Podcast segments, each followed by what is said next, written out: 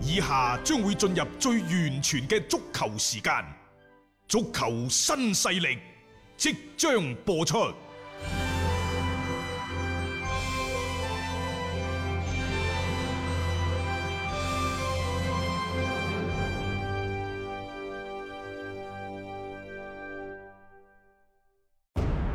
足球場，英雄地，幾多難忘時刻。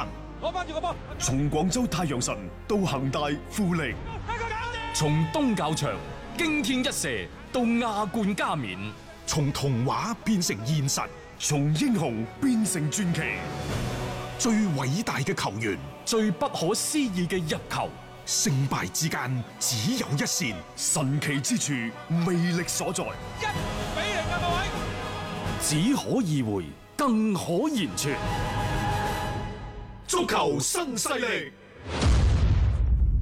各位朋友好，歡迎收聽今日嘅足球新勢力。嗱，其實今日係比賽日嚟嘅，係啊因為巴塞對馬體會啊大波啦吧，係啊同埋呢，今日係六月三十號，六月份嘅最尾日，嗯啊，聽日六月三十一 號， 中國足球日啊，講笑啫，講笑啫 啊。 OK，誒最新嘅消息，英超嗰度已經有第十一輪嘅新冠檢測嘅結果出爐，一共有兩千二百五十人接受咗檢測，有一例係陽性。咁呢個人係邊個呢？秦麗，佢哋都唔會講嘅。保密嚇咁啊，呈陽性嘅呢一位仁兄呢，就會進行七日嘅自我隔離。嗯英超聯賽呢，就提供呢啲匯總信息，係為咗確保聯賽嘅完整度同埋透明度咁嗯話喎。嚇，但係就唔會講係具體邊個。但係咁喎話英格蘭嗰度疫情有反覆。嗯，特別係李斯特城嘅呢一個所在地啦，咁亦都係出現咗一啲嘅比較即係大規模嘅一啲嘅疫情嘅反覆嘅情況啦。誒，甚至乎其實已經係喺今日上晝啦，係有一啲消息講到話嗰邊可能會採取進一步嘅即係一個隔離嘅措施。其實第十一輪嘅英超新冠病毒檢測，佢哋有兩輪試過個病毒係零嘅，一個第四輪，一個第六輪。係啊但係從第七輪開始，各位留 意下，第七輪開始到第十一輪有五輪啦。五輪呢都有呢一個檢測出確診嘅啊確診嘅呢一個誒病例啦病嚇例，嗯所以其實當前嘅疫情。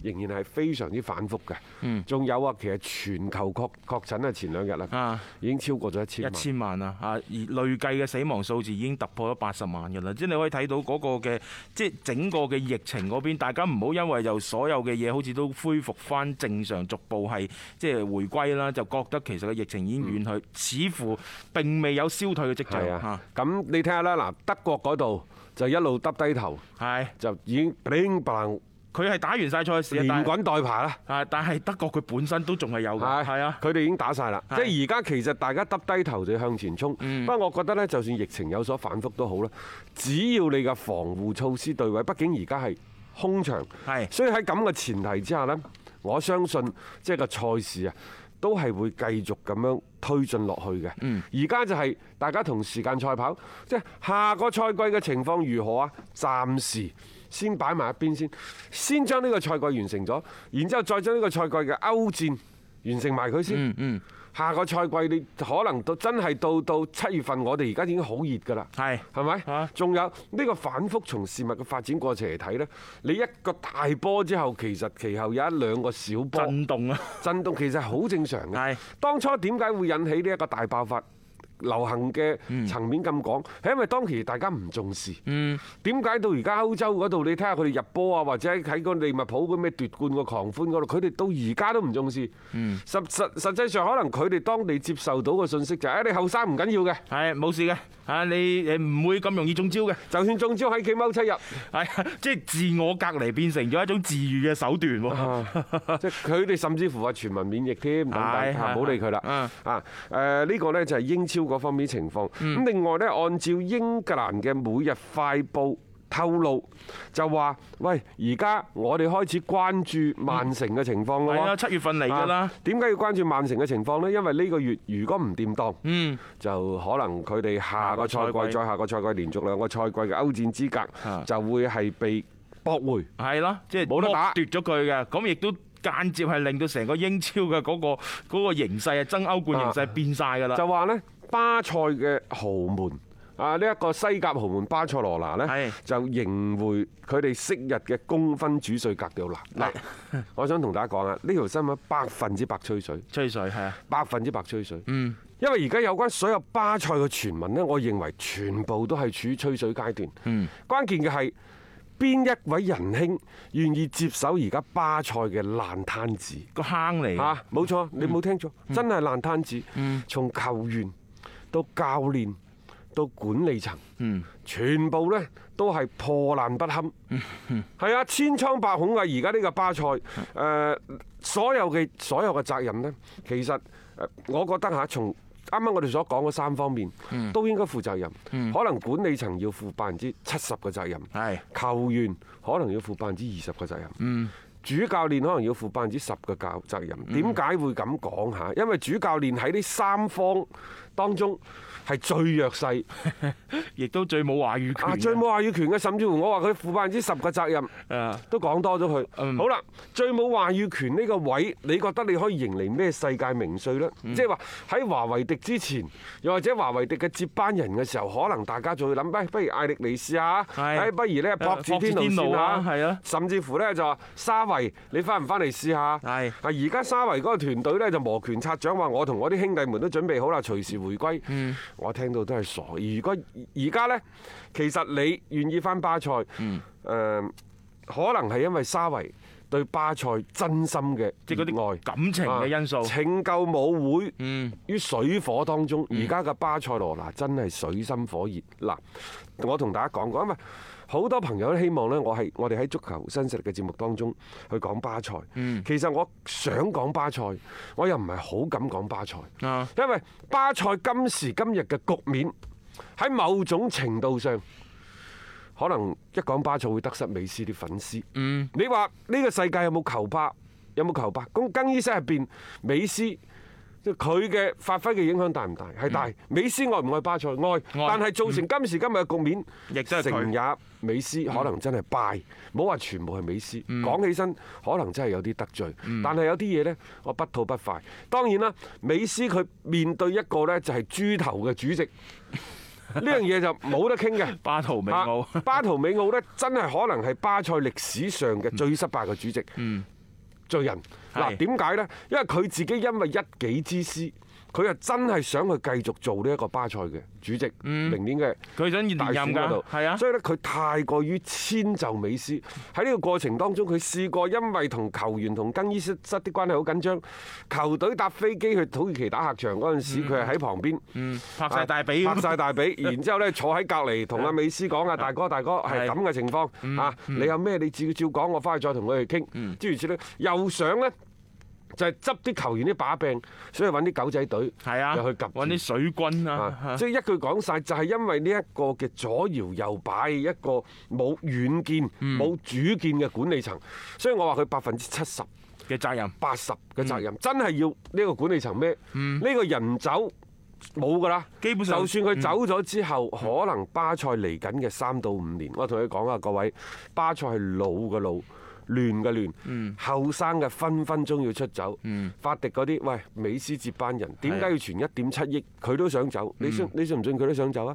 仲有啊，呢一個亞杜美路已經走咗啦，走咗啦官宣咗啦嗯官宣咗啦，嚟嘅係年近三十嘅比真力，走嘅係二十四歲未夠嘅啊亞杜美路。係咯，即係你用一個後生嘅換個老嘅翻嚟， 巴塞官宣就話我哋七千萬，就賣走咗呢一個嘅。嗯啊嗌到尾咯，嚇然之後嗰度祖雲達斯呢，針尖對對麥啊芒，我哋六千 萬賣走咗呢一個。啊俾真力，啊！我就話你哋講啊，你講講講完之後，啲稅務部門去查，係你係咪真係咁㗎？係就唔該交稅。交税咯。我睇冇你錯仲講唔講？即係係啊兩可能足球界呢，即係球員之間嘅交換呢，就始終未係形成一種風氣。所以呢，就話嗱，我呢個球員係值錢㗎，啊七千萬我賣咗 啦。然之後呢，嗰度呢，我買翻個六千萬。實際上佢本質，佢就係球球員嘅員嘅置換，置換。冇錯啦，啊佢就唔係話真係實打實好嘅啊正常嘅啫，係嗯係咪先？好啦，今時今日嘅巴塞已經逐漸淪為一隊老人院，老人院。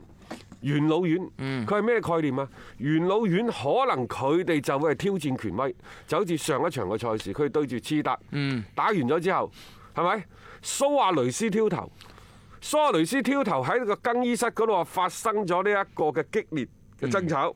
蘇亞雷斯怒噴蔡迪恩，嗯，咪咯，對個主教練完全都唔當一回事嘅。但係佢又可能講得一定嘅道理。一陣間我哋再講，所以我就話主教嗯練有主教練嘅。有佢嘅責任。而家巴塞啲球迷咧開始極度懷念馬維迪，嗯，亦就係蔡迪恩係咪一個有主見嘅教練，又或者係咪一啲有諗法嘅教練呢？嗯，係冇錯。係啊，佢係有啲諗法嘅。表面上我哋睇佢有啲傳控，但係實際上佢打嘅係高位逼搶。係啊，嗯高位逼搶。佢打嘅高位逼搶呢，就係話以前懷迪嗰陣時，佢會氹住，嗯佢會氹住美斯，哎大哥。你想點打啊？嗯你點樣舒服點樣打啊？然之後呢，就我以圍圍繞你做核心，係啊嗯我再圍繞去你執做核心，然之後我再執嚇，即係防守你唔使翻嚟㗎，平時再衝刺你都唔使衝。各位美斯老㗎啦，美斯三十三歲，斯朗三十五歲，你睇下呢兩個賽季，你仲可唔可以睇到斯朗好似過去嗯 喺皇家馬德里咁係樣咯千里走單騎，而家嘅斯朗更加多係一種效率型、嗯機會型、即係機會出嚟嘅時候，偷雞型嘅前係啊中啱嘅鋒，其實係嘛養生型中鋒養咯，生型中鋒呢，人哋係需要儲住啲體能，啱嘅慢慢去爆呢樣嘢呢，就當初斯丹係教精佢即係嘅。你咁樣係延啊長你嘅職業生涯。你可諗以下，斯丹執皇家馬德里嗰幾年連續三年嗯攞歐冠冠軍，斯朗都係每年嘅二三月份嗯先至係嚟一個徹底嘅大爆發。喂，阿叔當初做呢一個世界球王嗰陣時，斯丹啊都係咁踢㗎啦，係邊有你好似以前嗰啲盲頭烏蠅，成日攞個身體去硬頂硬你踢得幾耐啊頂硬冇錯，係咯。嗯其實斯朗係變，喂，美斯都要變。喺巔峰時期嘅廿五六歲嘅美斯，亦都唔會話太多參與防守。係佢咁嘅身材，佢咁 嘅身形，你要佢參加防守同你硬隊，係嘥氣。美斯係球王，球王淨係負責進攻㗎咋，嗯係咪？就就華麗就得㗎啦。華為迪以前精喺精喺邊度呢？嗯就話：喂，大哥，你想點踢啊？點樣舒服啊？你想踢前啲定係踢後少少後啲啊啊？啊，你講完先，然之後我再去安排其他人嘅戰術圍住你嚟踢，係咪？所以先至造成咗美斯咁多個入波，咁多個助攻。但係亦都因為美斯出色嘅表現，佢將巴塞推到一個好高嘅高峰。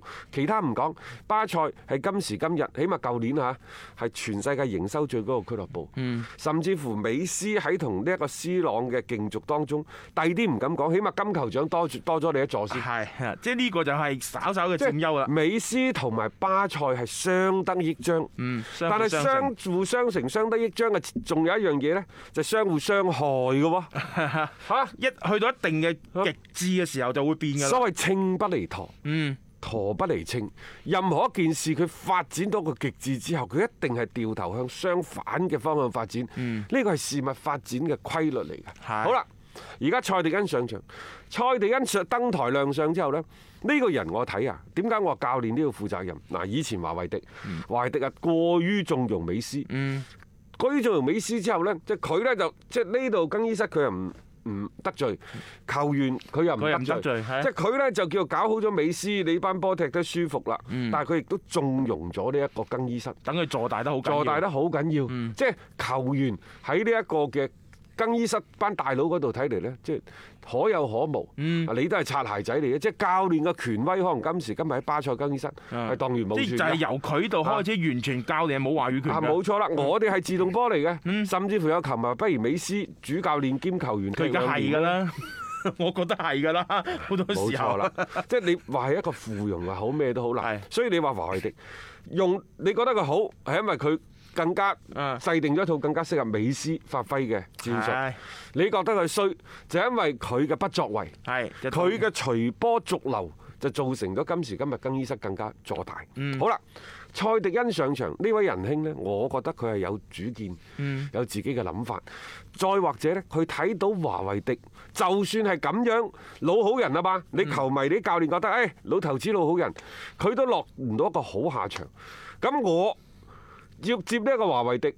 除非我做得比佢更加之冇立場，更加之冇 品，更加之將塊面貼喺啲球員嘅冷屁股嗰度咁樣，咁我有咩尊嚴可完全言呢冇晒自我嗰種。所以呢，其實而家蔡迪恩呢，我覺得佢一方面佢係氹美斯，佢打嘅係傳控，係啊，打嘅係傳控，打嘅係高位逼搶，佢氹美斯有交流有溝通，話溝通得都唔錯添。係但係實際上呢，蔡迪恩佢係要求全員回搶，美斯亦不能幸免。係啊，所以呢個先至係呢，突然間要嘈交嘅導火索。嗯，嘈交導火索喺邊度啊？即係你而家要我班老嘢，蘇亞雷斯、嗯美斯，三十三四歲，成班老嘢，喂，要全場失波就地反搶，打高位逼搶，係啊。蔡迪根好似好痴迷於傳控，但係實際上佢嘅現代嘅足球嘅理念，我都係覺得仲係頗為先進。但係你啱唔啱呢一班元老院嗯係啊啲球員打先？對象唔同啊嘛嗯喂佢而家要求美斯回防，佢而家要求美斯參加逼搶，你話你係咪傻 㗎？你仲要要求蘇亞雷斯參加逼啊搶，但係你亦都冇辦法，因為而家巴塞因配置咗進攻嘅火力太多，嗯然之後呢就俾到呢就係呢一個進攻屬性嘅球員多，所以佢嘅中場係形同虛設嘅。嗯你如果你咁樣即係你傳就傳到，你傳唔到俾對方打身後呢，就下下打到去你嗰個嗯中衞嘅身前。所以其實蔡迪恩亦都冇錯嘅，就個戰術嘅本身，佢係要求你傳回。嗯即係咁樣係最好咁樣補翻你弱項啊啊嘛但。係喂，翻翻轉頭咁喎，如果你要美斯跑足九十分鐘，你覺得今時今日有可能咩？仲有喺現階段嚟講，三日一嗯賽，四日一賽。 就算你冇話三十三歲、三十四歲，就算你廿三四歲咁密集嘅賽嗯都程辛苦嘅好辛苦嗯你都未必頂得住。所以喂。圓滑嘅變通，蔡地恩好似少啲。嗯一方面呢，佢就話我好尊重你班大佬㗎嚇，發揮老隊員嘅講係意義咁講嚇，但係另外呢，佢係不識時務，嗯即係唔選擇天時地利人和，喺一個賽程咁密集，係、嗯一個老隊員咁多，並且呢一班老隊員喺更衣室權力極度坐大嘅情況之下。仲有佢有少少三刀實兩面三刀嘅情況之下，一方面安撫你，一方面誒其實我要打嗰啲嗯就係你哋班而家班老嘢最唔適應嘅打法。你話更衣室唔反你？嗯，冇錯，即刻打完一場唔掂啊，第二場即刻反你。蘇亞雷斯其實出嚟都係第二場㗎咋，係啊第一場有波入，上一場冇波入，冇波入咪反你台咯馬。上我同你阿叔唔我係啊咪？都係大佢家冇嘢嘈㗎我，嗯三十三四歲啦，今年唔打，明年走人啊。誒而且美斯喺度，佢都唔使走嘅，我感覺上面先，所以喺睇到咧成個嘅事情咧，就因為我覺得佢有啲夾硬去推進呢一種嘅所謂嘅成個戰術嘅改革，而且太急啊！佢急得嚟咧，佢似乎冇同美斯嗰啲真係打好一個嘅絕對嘅一個關係，佢更加多就係一啲即係流於表面上面嘅所謂嘅交流，所以大家互相之間呢，其實嗰個種嘅隔膜啊係未完全消除嘅，贏波由自可。一旦出咗問題嘅時候呢，嗰種更衣室裏邊嗰啲不滿嘅聲音咧，啊自然就會多咗噶啦。嗱，佢哋呢就話之前講過，巴塞管理層啲球員呢達成咗共識，賽季尾之後呢，就蔡迪恩拜拜，拜拜甚至乎話蔡迪恩呢，連歐冠都唔使你帶啦都。唔使你帶啦。你覺得即係話作為蔡迪恩作做呢個主教練有面咩？你覺得你可以去呢一個宇宙隊做半個賽季，甚至乎做一個半兩個半賽季主教練，你好有面。實際上，你做呢半個賽季嘅主教練，你只能夠灰溜溜咁落台。係啊，呢個係你無可改變嘅事實，因為嗰班大哥，仲有而家管理層同埋更衣室，為咗謀求自己嘅利益最大化，佢往往犧牲嘅主教練就係你主教練。而家嘅巴塞主教練有何權威而言？仲有，你諗下，你如果係一個弄權者，原先嘅三權鼎立，管理層。球員、球員、更衣室、啊嗯更衣室、主教練。而家呢，主教練已經劈咗落去，你得翻兩個山 頭。你覺得佢哋會迎嚟一個另外嘅山頭咩？可以，啊但係前提呢個山頭必定係同原先嗰兩個山頭可能係達成咗共同盟，同盟先得。嗯係啊，即係話啊我要而家兩大山頭對立，勢均力敵。假設係咁啊嚇，我唔知邊度大啲，管理層大啲定球員大啲嗯好啦難講。因為管理層都好強勢喎，佢減人工，你減唔減啊係？你唔減啊嘛，唔減繼續減。嗯你唔使啊嘛，嗯一刀劈落嚟，一刀劈落嚟唔講嘢。好啦，亦就話球員同埋管理層邊個會強勢啲呢？又或者而家喺勢均力敵嘅情況之下，你係咪應該引進第三方？亦就話邊個將主教練掹咗喺自己身邊？會唔會就係多咗一層嘅，多咗一層即係嗰個砝碼、籌係啦碼喺即係度？對抗嘅資本，就係嗰嗰嗰個天平就係咁傾斜咗啦。啊嗯因為當然啦，你話管理層明年落課， 重新選舉，係咁一回事啫。但係管理層你就係主席換咗嘛，你真正嗰一班冇錯啊，嗰平個勢力係冇嗰個勢力係冇變㗎邊嘛個上去都一樣㗎咋。邊個話？我哋講嘅係話語權。係但係你班球員呢，你係大鑊啦。嗯你哋會走噶嘛？你哋都老啦嘛。如果美斯而家係廿五六歲，啊？咁咁啊，仲有十年光當景。然佢亦都攞唔到今時今日嘅江湖地位，係咪？所以而家個情況非常之微妙。巴塞啊，而家呢一出嘅宮鬥劇係亂七八糟嘅。皇家馬德里呢，其實無論係斯丹啊，然之後就即係佢阿佩雷斯啊佩雷斯啊等等嗰啲係，佢扭扭嚟扭嚟扭去都好，你始終覺得佢哋係一家人。誒，啊佢哋更加多係一啲小爭吵咯，即係佢可佢以都傾唔掂算。啊少爭吵，但係就好似即係嗯，因為佩雷斯呢，始終認為佢係斯丹嘅老豆，啊斯丹呢，就始終認為佩雷斯最多係。都師傅都算唔上，你義父更加唔好講啊，仲覺得係老豆。 好啦，但係巴塞唔同，誒，巴塞更加多，佢係一種嘅宮鬥。嗯，即係一種嘅，其實係一種足球政治嘅一個鬥鬥爭嚟嘅。佢就有啲似後宮，係啊，冇錯啦，即係反正就係三日左緊安靜咗落嚟咧，佢哋好似周身唔聚財咁樣。所以你話而家巴塞，即係我就覺得所有有關格調奧拿回歸嘅啊，嗰啲真係都係吹水傳聞嚟嘅。即係你格迪奧拿強如佢咁樣嘅教練，佢嘅智慧，佢會睇唔清個局咩？當然嗱，有幾個前提，所以我就成日提醒大家哋跳出足球去睇足球。嗯。瓜迪奧拿會唔會回歸？嗱，就足球嘅本身唔一定回歸。嗯。但係呢，有兩個前提，呢兩個前提呢，就可能會促使一班巴塞嘅舊神會翻嚟。